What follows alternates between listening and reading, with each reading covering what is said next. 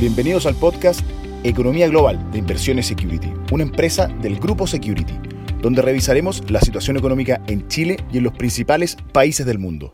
Hola a todos, bienvenidos. Soy Ilan Bortnik, Portfolio Manager de Renta Fija Internacional, y en nuestro podcast de Economía Global de esta semana revisaremos el reciente downgrade de la calificación crediticia de Estados Unidos desde AAA a AA por parte de la agencia Fitch.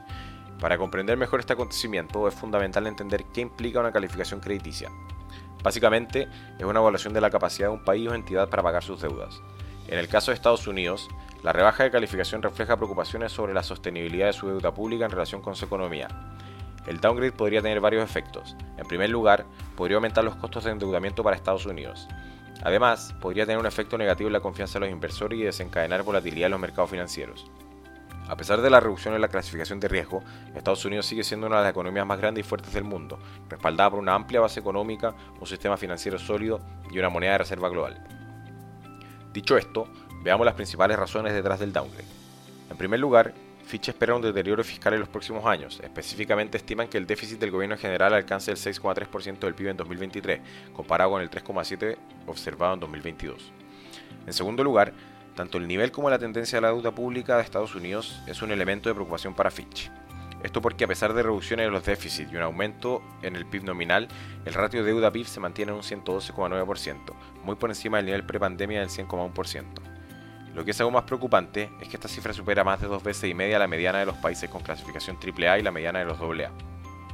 En tercer lugar, el deterioro desde el punto de vista de gobernanza, luego del acuerdo para suspender el límite de deuda hasta enero de 2025, ha suscitado inquietudes sobre esto. Finalmente, otros factores que Fitch consideró en su análisis son que según sus expectativas la economía americana está encaminada a una recesión, dadas las condiciones crediticias más ajustadas, menor inversión y un consumo desacelerado, y la política más contractiva por parte de la Fed, derivada de la resiliencia que ha mostrado la economía y el potente mercado laboral. No obstante lo anterior, la historia no termina aquí. Las razones descritas representan la visión únicamente de Fitch Ratings. Resulta interesante que otras agencias de rating no han modificado sus ratings y que el impacto que se ha visto en el mercado ha sido limitado. Si bien inicialmente vimos un alza de las tasas de los bonos del tesoro, particularmente las más largas, esto se ha ido corrigiendo gradualmente, indicando que este downgrade no ha preocupado demasiado a los inversionistas. En un escenario donde la inflación y la trayectoria de las tasas de interés se roban el escenario principal, este downgrade ha sido un invitado sorpresa. Entonces, ¿qué nos depara el futuro?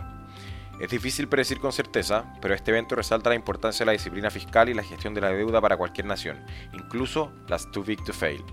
Además, puede servir como un llamado a atención para abordar cuestiones económicas fundamentales y tomar medidas proactivas para mantener una situación crediticia sólida. Esto ha sido todo por hoy. Recuerda que puedes seguirnos en nuestras redes sociales. Nos encuentras como Inversiones Security en LinkedIn, Instagram, Twitter y Facebook. Ha sido un placer tenerlos por aquí. Esperamos en una próxima sesión de nuestro podcast Economía Global. Te invitamos a revisar todos nuestros contenidos digitales en nuestro sitio web, Spotify y YouTube de Inversiones Security, una empresa del Grupo Security. ¿Quieres? Puedes.